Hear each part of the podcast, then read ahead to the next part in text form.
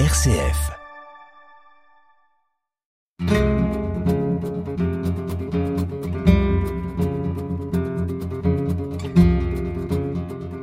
Hors champ, une émission présentée par Bénédicte Minguet. Chers auditeurs, bonjour. Nous poursuivons ensemble la découverte des multiples concrétisations de la notion de prendre soin. Replaçons-nous dans le contexte. Pour un soignant, aider le patient le mieux possible, c'est un bon point de départ, quelle que soit l'origine du patient, sa nationalité et sa langue. Car en effet, tout le monde a le droit à des soins de qualité. Mais cette règle de base, lorsqu'il s'agit de la traduire dans la pratique, n'est pas toujours aussi simple. Elle reste un défi au quotidien pour dépasser ce que l'on appelle aujourd'hui la barrière de la langue dans les soins. C'est dans cet esprit que le métier de médiateur interculturel est né sous l'égide du ministère de la Santé. Voici donc une autre fonction invisible et irremplaçable à la fois qui vient compléter l'équipe soignante qui tente de s'adapter aux réalités vécues par les patients leur trajectoire de vie et les attaches qui les lient à leur culture, leurs habitudes et leur manière de faire. C'est en compagnie de trois médiatrices interculturelles aujourd'hui que nous allons entrer dans cette approche du soin. Nadia Adri, bonjour. Bonjour. Zoubeid Bas, bonjour. Bonjour. Nadia Tabachikova, bonjour. Bonjour.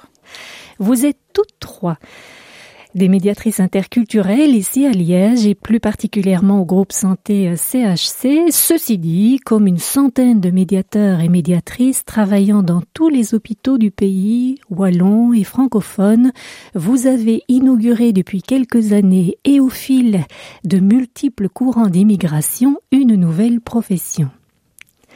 Nadia Adri, commençons avec vous pour planter un peu le décor de l'arrivée de cette profession sur le territoire belge. Alors, ben, pour commencer euh, dans l'ordre chronologique, euh, l'idée euh, de la mise en place du projet de médiation interculturelle est née au terme d'une étude qui avait été menée par le SPF au sein des hôpitaux belges. Et cette étude avait pour objectif de mettre en lumière les différents impacts que pouvait avoir la barrière linguistique sur les soins de santé. Donc, au terme de cette étude, qui a, comme je le disais, mis en lumière certains impacts, il s'est avéré que le, la mise en place du projet de médiation était une nécessité puisque les impacts étaient assez conséquents. On parle quand même euh, de réadmission euh, fréquente à l'hôpital euh, de patients qui parlent peu ou pas français et ça c'était lié par exemple au fait que ces patients éprouvaient des difficultés d'adhérence au traitement et on était face à des complications qui auraient pu être évitées par exemple. Il y avait également un autre exemple des erreurs dans l'établissement des diagnostics et ça, c'est lié, par exemple, au fait qu'un prestataire, lorsqu'il est face à un patient alloctone, euh, il a des difficultés à pouvoir euh, euh, assurer une prestation satisfaisante puisqu'il n'a pas la possibilité de pouvoir avoir accès aux informations nécessaires pour pouvoir établir un diagnostic. Il y a aussi, par exemple, euh, encore un autre exemple, des gestions inadéquates de pathologies chroniques, par exemple. Donc, c'est tous ces exemples-là qui font qu'à un moment donné, euh, la mise en place de ce projet devait, devenait une nécessité. Donc, il y a eu dans un premier temps euh, donc un projet pilote qui donc qui, a duré un an. Donc, c'était une expérience assez concluante. Et donc, à ce moment-là, le SPF Santé a décidé de mettre en place une réglementation qui prévoit l'octroi de subsides aux hôpitaux belges qui souhaitent implémenter la fonction au sein de l'institution. Donc le projet de médiation existe ici au sein des hôpitaux belges depuis plus d'une vingtaine d'années. Donc voilà. Voilà, alors là, c'est le, décor qui est planté par rapport à cette nécessité euh, de, répondre à des soins de qualité. Quand vous parlez euh, d'adhérence au traitement, qu'est-ce qu'on, qu'est-ce que l'on peut entendre par là? Quelles étaient les, les, les difficultés euh, rencontrées par les patients on peut prendre des exemples où lorsqu'un médecin euh, met en place un traitement euh, pour le patient, si les consignes ne sont pas dans certaines euh, pathologies scrupuleusement respectées, il peut avoir des conséquences sur la santé du patient. Donc on voit par exemple des patients qui comprennent que le traitement doit être pris deux fois par jour alors que c'est trois fois, et on sait que le respect de certains dosages au niveau des traitements est très très important hein, pour espérer une évolution favorable la pathologie. Voilà, donc euh, les hôpitaux vont accueillir euh, ces nouveaux médiateurs euh, interculturels. En l'occurrence, chez vous, quelle était la langue qui avait été priorisée pour pouvoir répondre aux besoins des patients? Alors au niveau du CHC, euh, il y a bien évidemment une petite étude qui avait été menée auprès des soignants à des différents services euh, pour essayer d'évaluer quels étaient les besoins donc au niveau linguistique et il s'est avéré euh, qu'en 2008, la date à laquelle a été implémentée la fonction de médiateur au sein du CHC, ce sont les langues turques et arabe qui ressortait le plus. Donc ça s'explique un peu par euh, la situation géographique de la clinique qui se trouve euh, donc qui est implantée au sein d'un quartier multiculturel avec une forte population marocaine et turque. Donc c'est la raison pour laquelle le, CHC a décidé ben, d'embaucher une personne pour la langue turque et euh, moi-même pour la langue arabe au départ. Voilà, et Zubayd Baz, vous avez été engagé justement pour parler cette langue turque. Oui, tout à fait. Voilà. Alors, racontez-nous un peu comment vous avez, euh, vous êtes entré dans ce rôle petit à petit. Comment vous l'avez découvert? Parce qu'il a certaines fonctions. On se doute bien que vous devez euh, traduire, mais concrètement, euh, comment ça se passe dans, dans, dans une rencontre avec un médecin, avec une infirmière, dans une consultation? Comment est-ce que le médiateur se positionne dans cette diade? Alors, ce qu'il faut savoir pour un peu donner une idée un peu précise de la fonction et du rôle du médiateur euh, en milieu hospitalier, le médiateur, c'est en résumé un facilitateur qui, lorsqu'il va être amené à intervenir entre deux parties, il va faire en sorte de supprimer un maximum de barrières linguistiques et culturelles de façon à instaurer un lien entre deux univers culturels différents. Alors, ça se fait de deux façons, enfin, deux façons principales. La première, c'est en transposant un message d'une langue à une autre. Donc il y a un travail de traduction et ça représente une bonne partie de l'activité du médiateur, mais pas que, puisque le médiateur est également amené à faire entre autres hein, ce qu'on appelle dans la fonction du décodage culturel. Qu'est-ce que c'est le décodage culturel? Eh bien c'est par exemple d'une part informer et sensibiliser le patient et sa famille sur le fonctionnement de l'institution et des soignants, et d'autre part d'apporter à l'ensemble du personnel hospitalier un éclairage sur l'univers culturel euh, des patients étrangers. Donc, et ce que vise principalement le décodage culturel, ben, c'est d'abord euh, de prévenir les chocs culturels et les tensions qui pourraient découler d'une incompréhension mutuelle, voire d'une méconnaissance de l'autre. Donc voilà, en résumé, euh, le rôle du médiateur. Voilà, brosser le rôle du médiateur. Nous allons revenir peut-être à ce contexte de flux migratoire, car euh, ils sont, euh, ils se, progressivement, euh, ils, ils, se donnent à voir, et nous vivons un contexte très particulier aujourd'hui avec cette guerre en Ukraine, est-ce qu'elle a eu un impact sur euh, l'intégration euh, au niveau des hôpitaux ou, l'attention au niveau des hôpitaux à, ces nouveaux patients qui pouvaient être euh, accueillis? Oui, j'imagine que c'est mon rôle qui est un peu visé dans cette question. Oui, Natalia, vous parlez combien de langues, Natalia? Oui, surtout, on va dire, j'ai été engagée pour les patients ukrainiens, bien sûr, qui parlent l'ukrainien et le russe. Il faut savoir que ce sont les régions russophones qui essuient un lourd tribut maintenant, donc les régions russophones d'Ukraine. Donc voilà, je parle l'ukrainien et je parle le russe. Et toujours, on va dire, pour les patients ukrainiens, le plus souvent, c'est euh, le public, la catégorie de patients avec lesquels je travaille. Et comme on sait tous, euh, c'est maintenant le point d'orgue de l'actualité géopolitique. Parce que, en fait, si vous regardez euh, toutes les langues présentes, disponibles pour euh, médiation interculturelle en Belgique, vous pouvez voir de l'anglais, de l'espagnol, même la langue des signes, donc quelque chose qui reste très logique dans le savoir du bien vivre ensemble avec ses voisins, Voilà, mais d'autres langues comme par exemple le bosniaque, le croate, le somalien, les langues d'Afghanistan, pashto, dari, farsi, ce sont des langues qui suivent pas à pas cette actualité géopolitique, ces flux migratoires. Et donc on va dire que ici, l'ukrainien, c'est cette petite perle qu'on enfile sur le filet de solidarité que la Belgique euh, essaye, euh, avec laquelle la Belgique essaye d'entourer les nouveaux arrivants. Voilà, donc euh, le conflit commençait à débuter fin février. Et donc le SPF Santé a été très réactif et a chargé la cellule de médiation interculturelle de trouver une personne adéquate. Moi, j'ai vu tout simplement une annonce sur le site de Forem tout simplement, voilà. Et je me suis dit, tiens, j'essaierai peut-être. Euh, j'ai contacté mon futur euh, responsable il m'a dit, oui, essayez toujours. J'ai eu des entretiens linguistiques d'abord, puis connaissance de, de la terminologie médicale, même si nous sommes, tous les nouveaux médiateurs sont engagés euh, déjà sur une connaissance de base donc euh, de, de, terminologie du milieu médical qu'on doit avoir une affinité. Après, nous sommes obligés de suivre une formation qui dure quand même plusieurs mois. Nous passons un examen.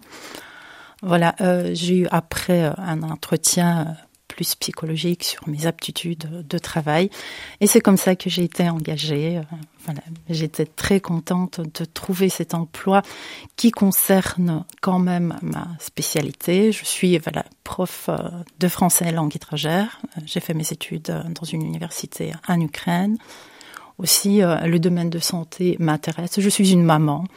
Voilà, quand vous avez des enfants, euh, vous êtes euh, intéressé par toutes ces choses. Et puis, malheureusement, ce conflit, voilà, ça me touche profondément. Parce que, par exemple, la ville où je, j'ai vécu toutes mes 20 années que j'ai passées en Ukraine, voilà, maintenant, elle est bombardée, il y a des gens qui sont tués, donc savoir que je peux donner un coup de main à tous ces euh, patients ukrainiens qui s'adressent à l'hôpital, qui sont en détresse, ça me réjouit beaucoup. Merci Natalia pour ce témoignage vibrant Hein, de votre euh, de votre motivation pour euh, pour cette fonction. Alors vous avez dit tout à l'heure que c'est finalement euh, la Belgique qui a mis en place ce dispositif d'accueil pour les Ukrainiens, ce qui veut dire aussi que vous êtes ici dans un hôpital, mais d'une certaine façon vous êtes ouverte aussi à toutes les demandes qui se font dans tous les autres hôpitaux francophones en termes de langue ukrainienne. Vous êtes à disposition de l'ensemble de la Wallonie. En effet, bien remarqué. En fait, euh, mon activité se passe essentiellement par vidéoconférence. Donc au sein de la cellule de médiation interculturelle, c'est un système qui permet de réunir tous les médiateurs interculturels qui travaillent en Belgique, qu'ils soient francophones, néerlandophones, germanophones, en un réseau commun. Euh, donc euh, pourquoi il y a deux raisons à cette façon de fonctionner. Euh, premièrement, il, est budgétairement impossible d'installer un médiateur interculturel pour chaque langue dans chaque hôpital. Euh, deuxièmement, euh, l'État tient quand même à assurer un accès égalitaire aux soins de santé pour toute personne présente sur le territoire belge. Et là, on va dire que la médiation interculturelle par vidéoconférence est une réponse très efficace à cette équation qui se présente tous les jours. Alors, vous parlez de différentes langues. On, dénombre combien de langues disponibles pour l'ensemble de la population belge? Euh, plus ou moins une vingtaine. On est, je pense, 22, euh, 23 langues avec la langue de signes y compris y comprise. Peut-être un petit mot sur cette activité de vidéoconférence parce que euh, on n'imagine pas tout à fait dans un premier temps qu'une relation euh, aussi euh, proche que peut-être la relation entre le médecin et le patient peut comprendre dans, dans, dans, son dispositif à un moment donné l'intervention par Internet finalement sur écran d'une troisième personne qui s'inscrit alors dans le dialogue et l'échange échange médical. C'est bien comme ça que ça se passe? Oui, bienvenue dans l'ère, dans l'époque moderne. On est bien obligé de, de, faire pareil, quoi, de faire comme ça. voilà, donc le praticien doit disposer euh, d'un ordinateur, d'une tablette. Moi, de mon côté, euh, je suis devant mon ordinateur avec un casque, donc des écouteurs et un micro. On m'appelle quand tout le monde est réuni. Le médecin est là, le patient est là. Je me présente. Euh, j'explique vraiment des bases, des choses basiques sur le métier pour assurer un peu le patient. Donc en espèce, je dis, je suis médiatrice interculturelle, euh, je vais traduire euh, aujourd'hui. Je suis obligée de rester neutre et euh, de garder le secret professionnel et je dois traduire tout ce qui sera dit lors de la consultation. Et voilà, la consultation peut débuter. Euh, c'est vrai que euh, j'ai déjà travaillé plusieurs fois aussi en présentiel. C'est un peu différent et c'est différent aussi pour moi parce que en cas de situation compliquée, euh, je ne reste pas en présence de deux parties qui peuvent entrer en conflit. Il arrive que le patient, le médecin, le praticien ont des visions différentes de maladie ils se parlent sur des tons un peu agressifs, mais moi, je peux me permettre de ne pas participer dans ce conflit directement, de rester juste une tête parlante. Voilà, pour ça, c'est mieux. Et bien sûr, la visioconférence, c'est vraiment l'avenir, c'est la possibilité d'être là au bon endroit quand le patient, quand le praticien a besoin de traduction, a besoin de, euh, de ce décodage culturel dont Nadia a parlé. Être là au bon moment, au bon endroit, voilà une belle définition euh, de l'approche que vous pouvez apporter, complémentaire hein, à, l'approche que vous pouvez euh, apporter euh, lors de ces lors de ces contacts entre patients et médecins. Et nous poursuivons avec cette mélodie Femme de couleur de Chaim. parler de ma vie, vous je viens, une de couleur.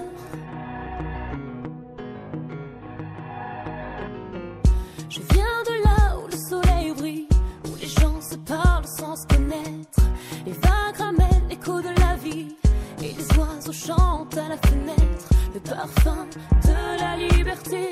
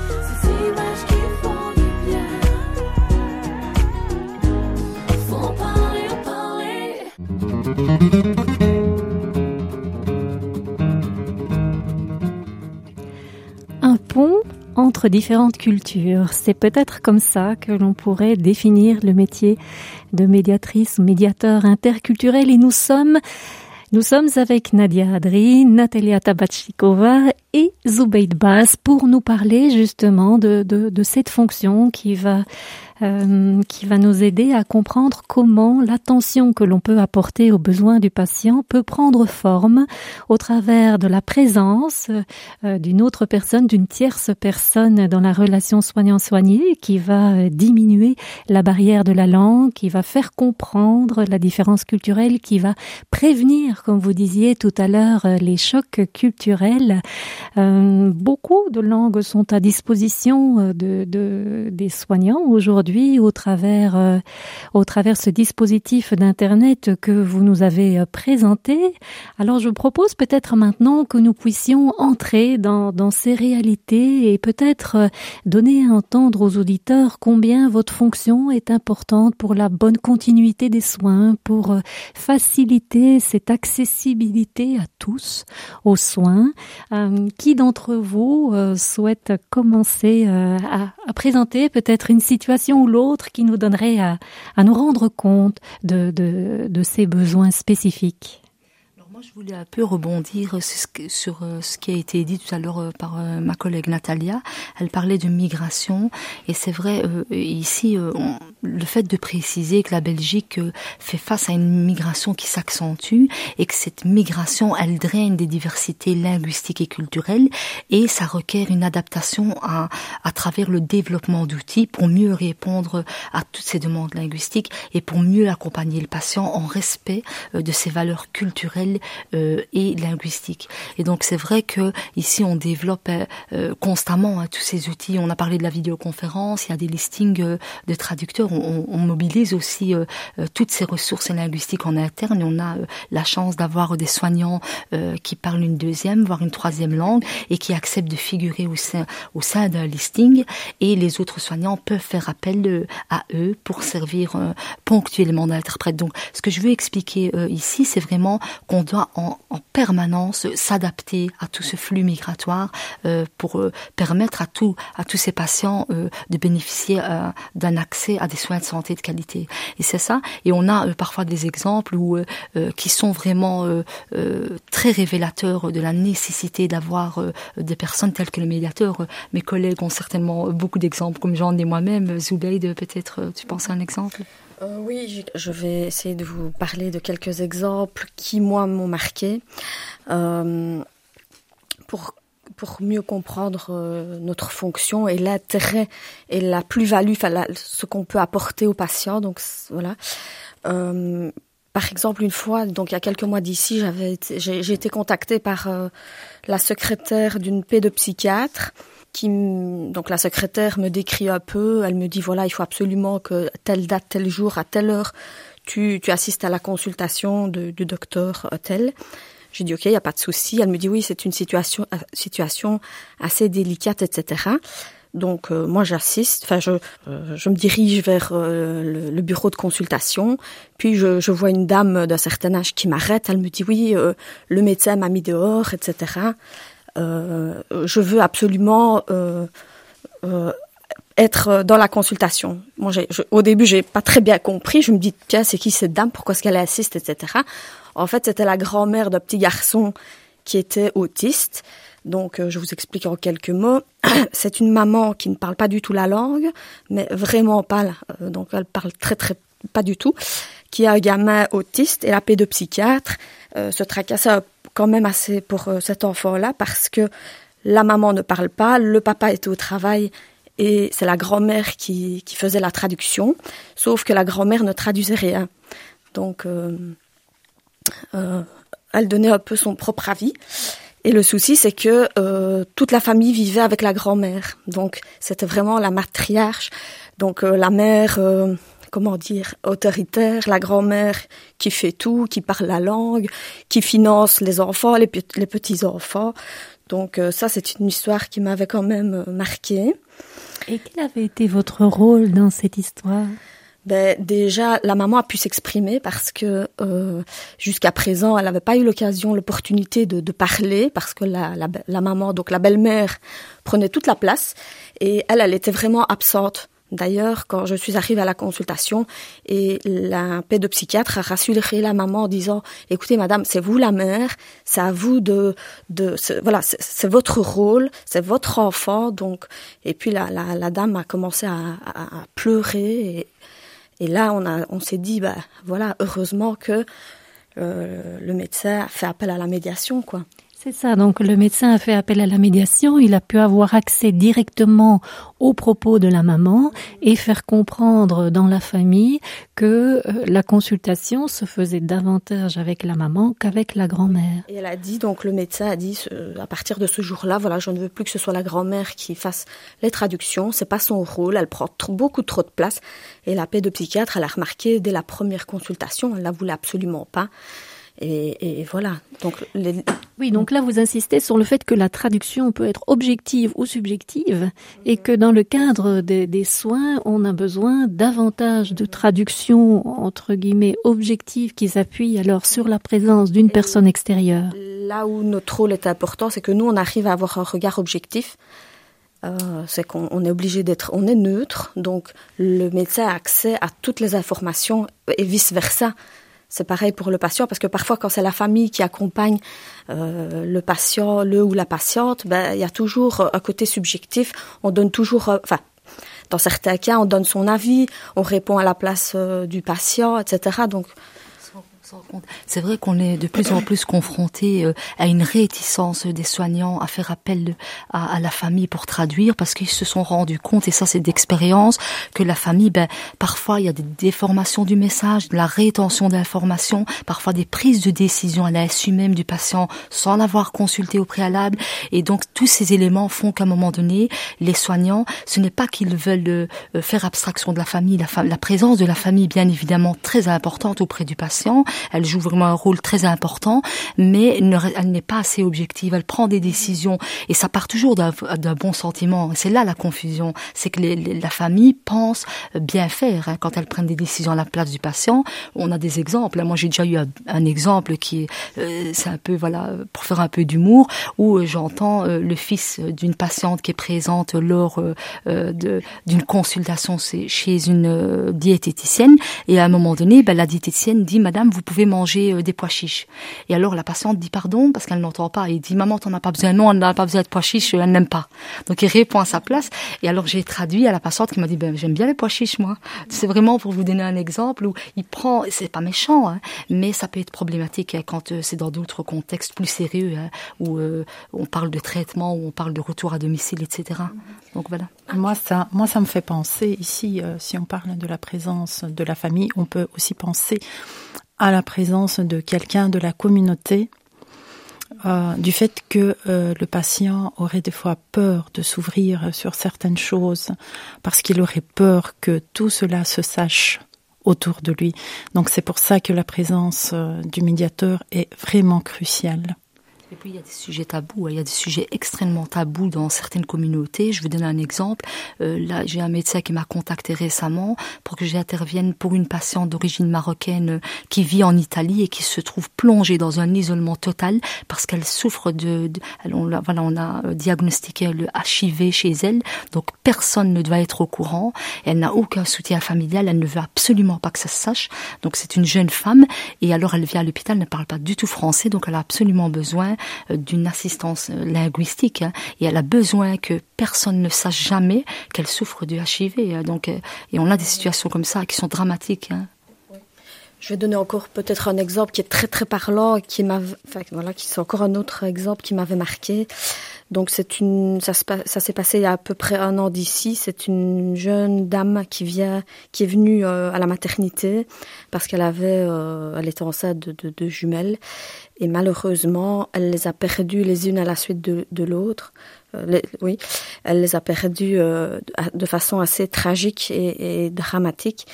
Le service m'a appelé en disant voilà on a une jeune maman qui parle pas du tout la langue voilà on est un peu démunis euh, donc voilà elle avait encore un peu d'espoir donc elle a perdu un enfant et puis euh, elle était persuadée qu'elle allait garder l'autre. Sauf que le mari parlait quand même assez bien le français, il se débrouillait très bien, etc. Et euh, pour qu'on s'occupe bien de sa femme, il disait oui à tout. Donc je me souviens encore comme si c'était hier. Donc il, il, apportait des gâteaux aux infirmières. Il disait oui, oui, oui, oui, oui, oui. Sauf qu'ici en Belgique, bah, quand il y a un décès, on parle beaucoup d'incinération. Sauf qu'il faut savoir que dans certaines cultures, bah, surtout dans la culture arabo, enfin dans la culture musulmane, pardon, bah, l'incinération c'est inimaginable. On peut mourir, mais à l'incinération, bah, c'est pas possible. Donc euh, les soignants, enfin l'équipe a dit voilà, euh, il y a eu un décès, puis un deuxième, euh, on parle d'incinération, le papa dit oui, oui, oui, et puis une personne de l'équipe a dit écoute, ça me paraît un peu bizarre, il dit oui à tout, c'est quand même, c'est quand même curieux, est-ce que tu veux bien, est-ce que tu, tu veux bien m'accompagner, comme ça on est sûr d'avoir vraiment tout, on, on voudrait s'assurer qu'il ait bien tout compris. Donc après discussion avec euh, le mari, il dit donc je lui parle d'incinération, qu'il faut voilà il y a toute une série de préparatifs à faire, etc. Que euh, voilà il y a la mort, etc. Et puis euh, il me dit ah non non non l'incinération c'est c'est hors de question. Tu sais très bien chez nous on peut pas se faire incinérer. Donc là voilà. Ah, déjà la mère était très souffrante, donc on est passé à côté d'un drame qui aurait pu l'affecter encore plus. Et voilà, je trouve que c'est un exemple, assez, un exemple assez parlant qui prouve que, euh, voilà, heureusement qu'il y a des services de médiation pour pallier, enfin pour justement éviter ce type de drame qui pourrait se, se retourner contre, enfin l'hôpital. Euh, et contre euh, la, la le vécu euh, de, de, de, la patiente. Ce que vous soulignez là est intéressant parce qu'il y a deux, deux, deux, choses que vous montrez bien. D'une part, c'est l'attention des soignants à essayer d'être au plus près euh, des souhaits des, des, des, patients. Et donc, le fait de faire appel à vous, le fait de s'inquiéter de savoir si elle a bien compris, si, si le message est bien passé, c'est déjà euh, une, une attention. Elles sont extraordinaires, les, les, toutes les personnes qui, qui, qui entourent le patient, les mamans au service de maternité, néonate, etc. Elles font un travail formidable. De façon générale, on a, on est, on a la chance de, de travailler avec des soignants qui sont très soucieux des valeurs culturelles des patients et qui font vraiment en sorte, elles vont très loin dans leur tolérance parfois, et qui font en sorte que tous les patients se sentent respectés dans leurs valeurs culturelles. Et nous, en tant que médiateurs, on doit veiller à ce que les deux parties se sentent respectées dans leurs valeurs euh, culturelles c'est très important, hein. autant pour le patient que pour le soignant, parce que le, le soignant peut aussi être heurté par nouvelles manifestations culturelles des patients auxquelles il n'est peut-être pas toujours habitué. Donc quand il y a des patients euh, qui ont des valeurs, euh, euh, des valeurs culturelles différentes, ça peut heurter la sensibilité des soignants. Et ça, on doit en tenir compte en tant que médiateur. Moi, j'ai eu un cas assez particulier où j'ai été sollicité par un, un, soignant, donc dans un service de médecine physique, qui s'est inquiété de voir une, une pierre déposée sur la table de nuit d'un patient d'un certain âge. Donc il m'appelle, il me dit est-ce que tu peux venir? Donc j'arrive dans le service. Euh, et il me dit, bah, écoute, je suis assez inquiet. Qu'est-ce que le patient euh, fait avec une pierre sur euh, euh, sur sa table de nuit? En plus, on est à une époque où il y avait tous les, les attentats, les, etc. Donc c'est assez particulier. Alors directement des raccourcis, etc. On se dit qu'est-ce qui se passe, etc. Donc en fait, euh, cette pierre, j'ai juste expliqué aux soignants que cette pierre, en fait, elle est utilisée par les musulmans quand ils n'ont pas la possibilité de faire des ablutions euh, avec de l'eau. Donc c'est une forme de purification sèche. Et c'est pour ça que le patient l'avait sur sa table de nuit tout simplement. Donc il était très rassuré, il me dit écoute, j'avais jamais entendu ça et donc maintenant ça donne du sens à cette pierre. La prochaine fois que je verrai une pierre, ben ce sera normal maintenant. Donc c'est tous des petits exemples comme ça qui font que le soignant aussi peut être heurté dans ses valeurs euh, parfois face à des patients euh, de cultures différentes. Des exemples, on en a des centaines, mais malheureusement ici on peut pas tous les décrire et nous ils sont pas tous parlants non plus. Enfin, on a essayé de, enfin, on donne des exemples qui sont marquants pour nous. Natalia, peut-être ce que oui. bah, Moi, j'ai pensé aussi à un cas euh, qui parle de, de bébé. Euh, ici, il n'y a pas eu de décodage culturel, mais il y a une notion de choix éclairé. Donc, euh, c'est très important dans des situations difficiles que un patient puisse prendre sa décision euh, de façon optimale. Donc euh, euh, moi j'ai dû intervenir récemment pour une très jeune maman euh, qui sait qu'il y a un risque que sa grossesse n'arrive pas à terme. Donc le service néonatal intervient déjà très tôt pour lui exposer tous les scénarios possibles. À quel terme naîtra le bébé? Est-ce qu'il vivra assez longtemps ou non? Est-ce qu'il y aura des handicaps? Est-ce qu'on va entreprendre toutes les mesures de réanimation. Donc euh, tout est très exposé en détail, organe par organe, comment tout ça va fonctionner, comment on va prendre en charge? Voilà, est-ce que entre guillemets, on s'acharne de façon thérapeutique ou bien on laisse vivre le bébé entouré d'amour de ses parents autant qu'il vivra? Et là, voilà, au final, quand tout a été exposé à, la future maman, sa réaction a été quand même très touchante. Elle a fondu en larmes en disant jamais je ne laisserai tomber mon bébé. Mais voilà, on a une certaine satisfaction euh, en tant que médiateur que tous les clés de choix lui ont été données. Voilà, donc vous, vous montrez vraiment euh, à quel point cette attention euh, du, du, personnel soignant de, de, toutes les équipes, finalement, hein, avec euh, les médecins, cette attention aux valeurs culturelles est respectée et s'appuie donc sur des dispositifs qui existent institutionnellement, comme la présence des médiatrices interculturelles.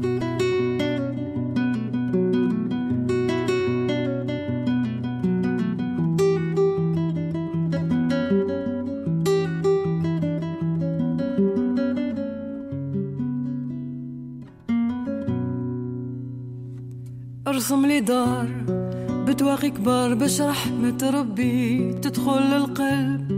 أرسم لي طير كطير الحر اللي حتى واحد مكسب أرسم لي طريق في وسط غابة شفت الدابة تمشي في الغنم. والراعي دايرين بيه ديابة هدا يغمس وهدا يسلم. البارح شفتك في المنام جهة داير بيك الحمام. كلمة الحق خارجة من فمك.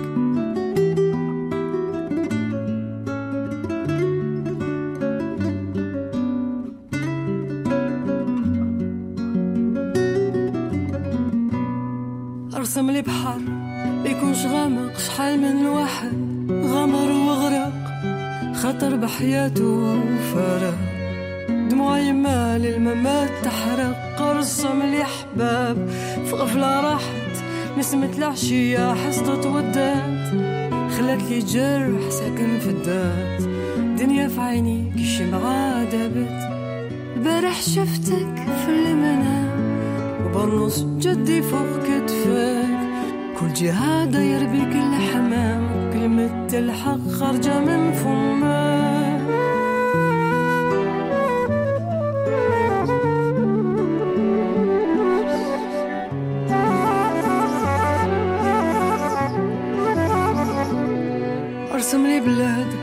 حدودها جنة لا حاكم ظالم فيها لا حرب جنة على الأرض معمرة بالورد ودري صغار تجري وتلعب ارسم لي بلاد من الشرق للغرب وارسم ويدان تجري فيها. ناس حفيانة تمشي فوقدها واشتقت لي رويها.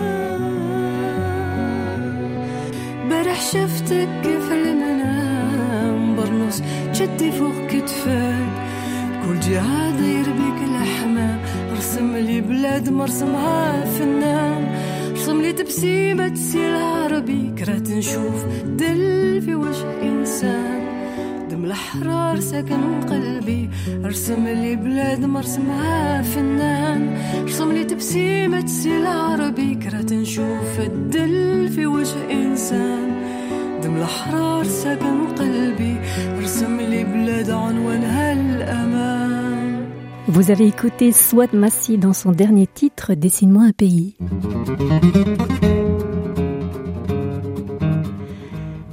C'est en compagnie de Zubayd Baz, de Natalia Tabachikova et Nadia Adri que nous sommes ce matin pour échanger autour de cette attention qu'ont les institutions pour répondre euh, aux valeurs culturelles de leurs patients. Alors reprenons notre échange, Nadia, autour de cette fonction que vous habitez de différentes façons.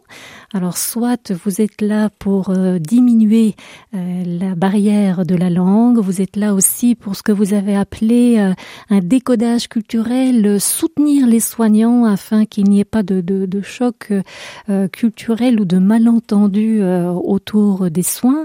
Mais il y a aussi une autre facette de votre métier très intéressante que vous avez pu déployer au moment de, du Covid et de, de, ce confinement qui a obligé euh, chacun de nous d'ailleurs euh, à entrer en contact avec l'hôpital de façon un peu différente. Oui, effectivement, euh, c'est une, cette période qui était une période, un contexte assez anxiogène pour toute la population, mais aussi pour des populations étrangères, donc a un peu poussé tous les patients à déserter les hôpitaux. C'est un peu ça.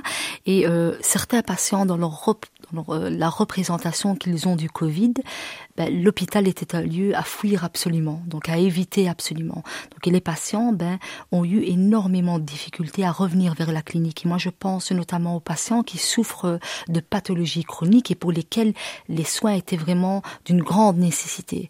Et donc, ben, devant euh, ces patients qui désertent, les médecins, donc un certain nombre de médecins ont fait appel à la médiation interculturelle pour pouvoir contacter des patients que nous avons l'habitude d'accompagner depuis, pour certains de nombreuses années, jusqu'à 10 ans hein, pour certains patients. Donc il y a vraiment un lien de confiance qui s'est progressivement euh, créé avec avec ces patients.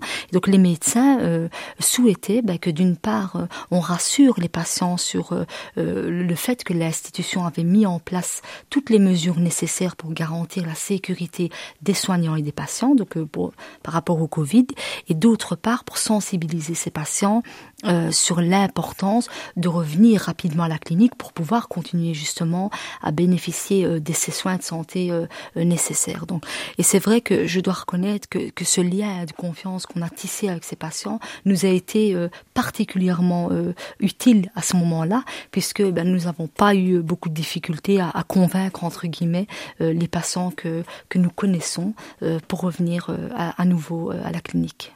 C'est important ce que vous mentionnez là, ce lien de confiance euh, parce qu'en fait, il est dans tous les sens. Euh, la confiance de la communauté envers vous, la confiance de vous envers la communauté et l'institution, et la confiance de l'institution euh, envers vous au fur et à mesure de ces longues années que vous avez travaillé dans l'institution. Il y a une véritable relation, dans le fond, avec tous les patients qui viennent et reviennent et reviennent dans le cadre de maladies longues, mais aussi, par principe, avec toute la communauté qu'il y a autour autour de ces patients tout à fait. Euh, c'est vrai que souvent, euh, nous sommes amenés à transposer un message d'une langue à une autre et, dans, de nombreux cas, ce sont des messages qui sont très chargés émotionnellement.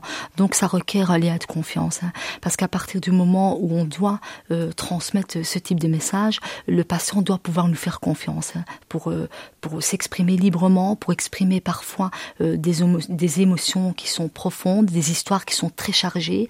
on a accès à la vie privée des patients ça il faut bien le reconnaître, à des on a accès à des aspects qui sont très délicats de la vie privée des, des, patients. Donc il doit pouvoir nous faire confiance. Et il en est de même pour le personnel soignant, hein, qui a vraiment euh, besoin euh, de s'assurer euh, que le contenu du message sera bien respecté, sera bien transmis de façon très, comment est-ce que je dirais, de, de, façon la plus objective possible, mais dans son entièreté aussi. Hein. Je le disais tout à l'heure avec euh, les familles qui parfois déforment les messages. Donc ce lien de confiance, il est très très important. Et euh, il nous a été utile lors du Covid, mais il nous est utile de façon générale. Hein. On a besoin euh, que les patients puissent nous faire confiance, tout comme les soignants. Ça, c'est très très important. Alors il, il, est très complet et très complexe, en même temps très nuancé, ce, ce lien de confiance, parce que d'une certaine façon, vous faites partie de leur communauté, mais vous faites aussi partie, on pourrait dire, de la communauté hospitalière. Vous avez vraiment là un statut particulier qui est compris de tous. Tout à fait. On a, on a, on a cette chance extraordinaire hein, d'être issu d'une double culture. Hein. Et pour nous, c'est une véritable richesse parce que ça nous permet d'avoir une très bonne connaissance des différents codes culturels. Donc, ça donne le sentiment et à l'institution et aux soignants d'être compris. Donc ça, et ça, c'est hyper important dans la communication interculturelle.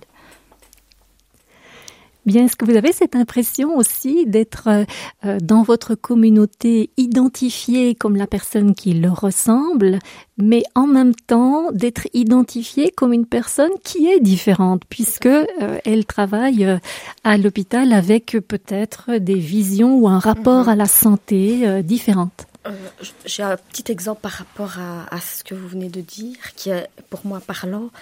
Euh, donc, j'avais accompagné une jeune fille de qui a 16 ans chez la psychologue avec la maman. Elle a un léger retard, mais pas trop non plus. Et la gamine, ben voilà, elle, elle veut vivre un peu sa sexualité de façon qui ne convient pas aux normes sociétales musulmanes turques. Donc, euh, elle vient avec chez la psy pour que la psy lui dise mais non, toi as encore un enfant, etc. Alors, quand quand la maman a, commencé à expliquer, ben voilà, euh, c'est pas normal, elle est encore trop jeune, en plus elle a un retard mental, etc. Et en même temps, elle me disait, mais tu sais très bien chez nous, tu, tu sais bien, genre, en fait, elle a voulu me dire, mais euh, prends notre défense, tu connais très bien notre culture. Et donc moi, j'étais, on était vraiment en triade avec la psychologue qui avait sa, sa vision des choses, qui lui disait, mais madame, euh, votre fille, elle doit, euh, voilà. Euh, donc, elle lui disait toute une série de choses qui ne, qui ne convenaient pas à la maman. Donc, la maman avait l'impression d'être pris un peu en sandwich comme ça avec des valeurs qui sont complètement différentes par rapport à la sienne. Et en même temps moi j'étais là donc elle voulait que je, je, donne mon avis que je, que je lui dise mais vous avez raison madame. Alors que moi non je, je, je suis neutre et je, je, je peux pas dépasser mon rôle euh, voilà. En tout cas en consultation c'était c'était comme ça. Et c'est un exemple très parlant euh, voilà, par rapport à ce que du, du décodage culturel, mm appeler, apporter cet éclairage par rapport à la représentation de la sexualité dans certaines communautés, hein, puisque la sexualité, ça reste quand même un sujet tabou hein, dans beaucoup de communautés. Donc, et on est amené parfois à avoir recours aussi bien d'une part que d'autre à une forme d'euphémisme pour éviter justement ce choc culturel, pour éviter que ces deux cultures, ces deux univers complètement différents ne s'entrechoquent. Et c'est ça euh, tout le rôle du médiateur, hein. c'est d'instaurer des liens en évitant, en prévenant tous ces chocs culturels parce que ils sont parfois très importants ces chocs. Hein. On ne se rend pas compte. Hein. Je disais tout à l'heure qu'il y a que les, aussi bien les patients que les, les, les, soignants se trouvent face à des manifestations culturelles qui parfois ils ne connaissent pas.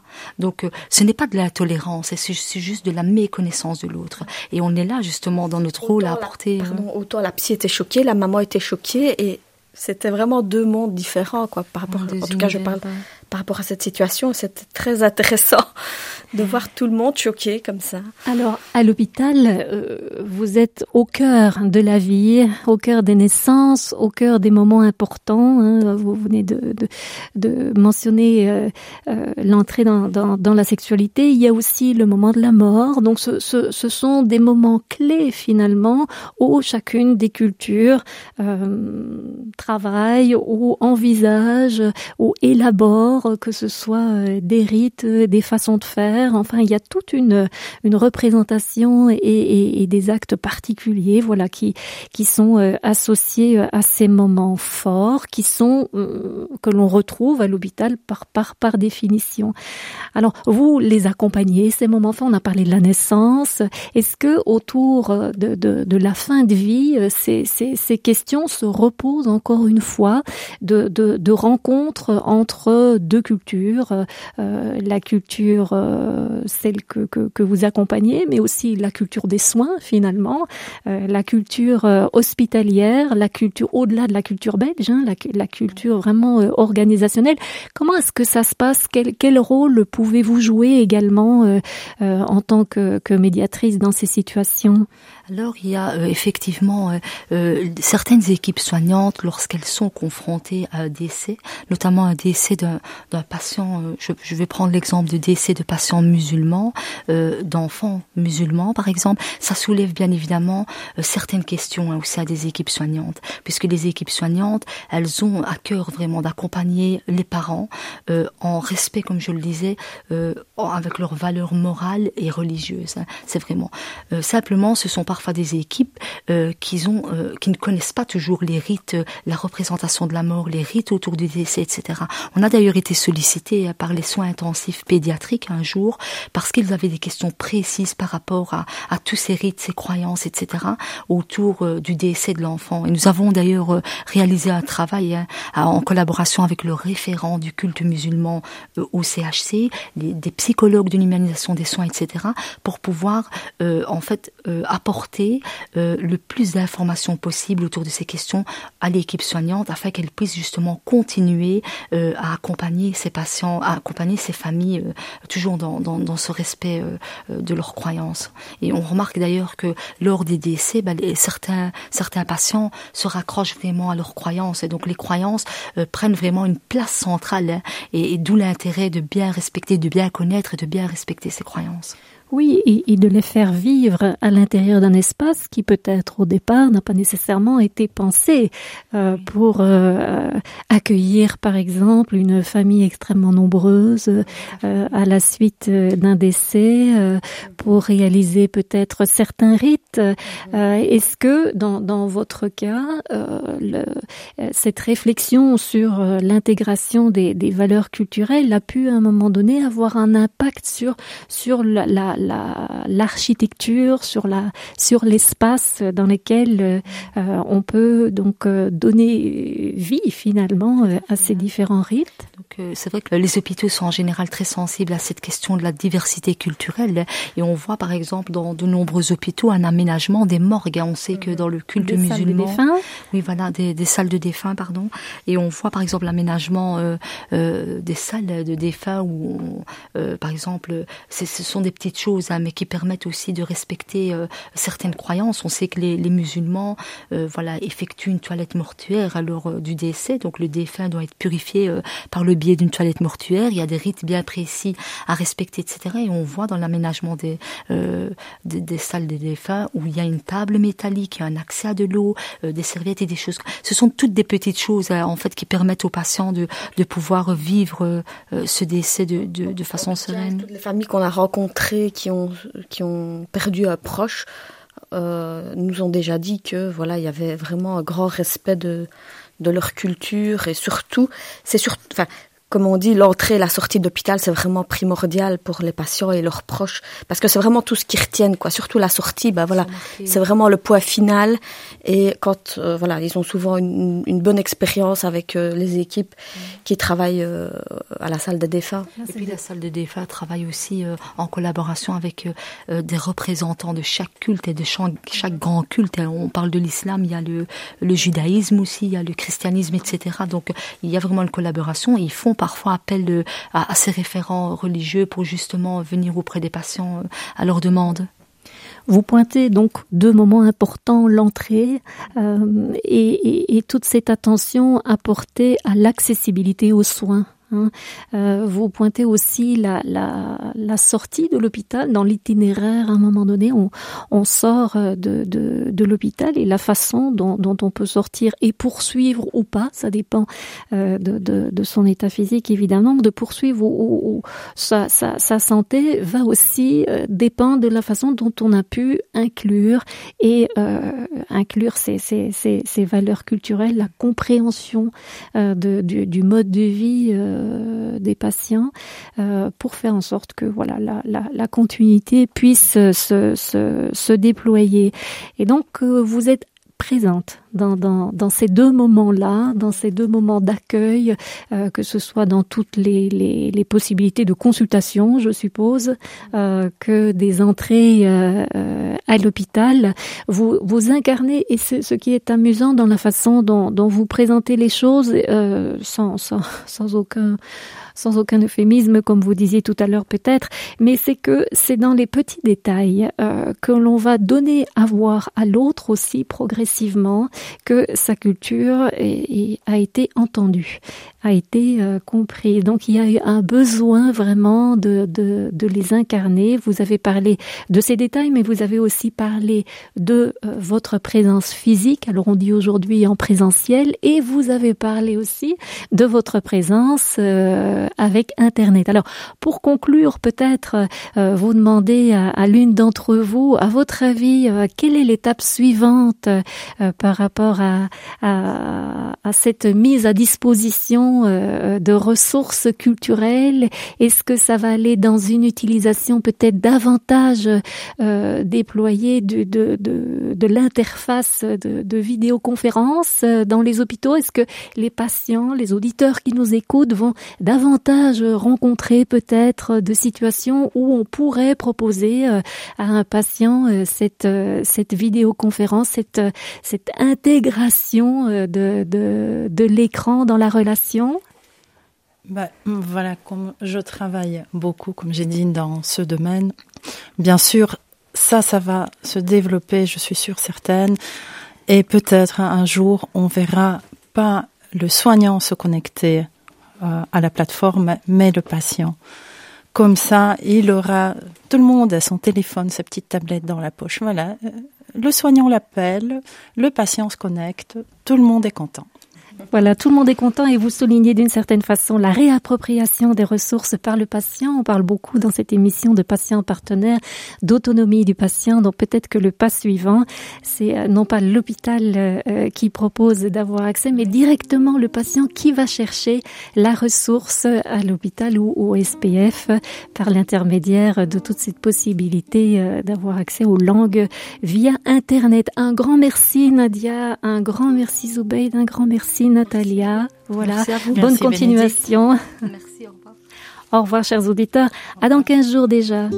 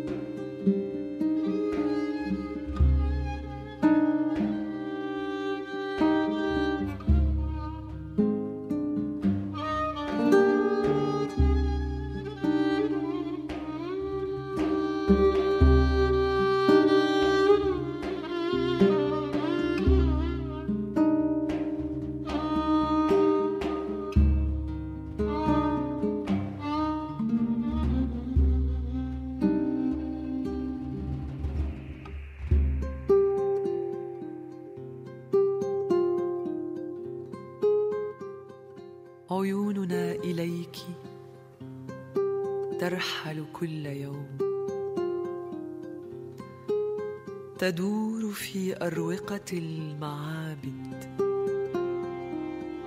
تعانق الكنائس القديمة وتمسح الحزن عن المساجد. يا قدس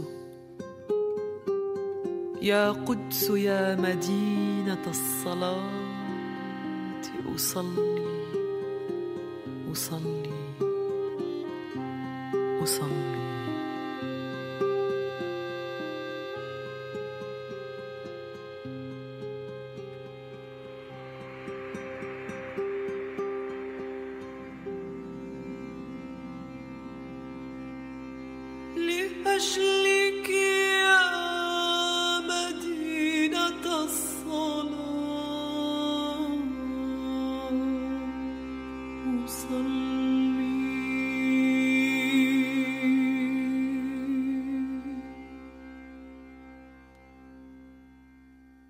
لأجل